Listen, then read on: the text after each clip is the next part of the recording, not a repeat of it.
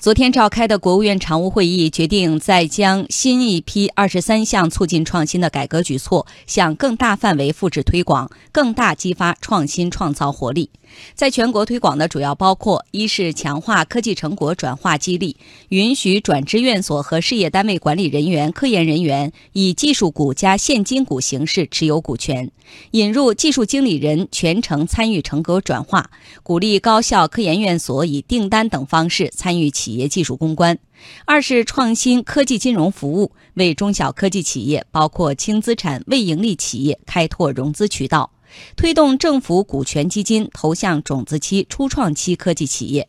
创业创新团队可约定按投资本金和同期商业贷款利息回购政府投资基金所持股权。鼓励开发专利执行险、专利被侵权损失险等保险产品，降低创新主体的侵权损失。三是完善科研管科研管理，推动国有科研仪器设备以及市场化方式运营，实现开放共享，建立创新决策容错机制等。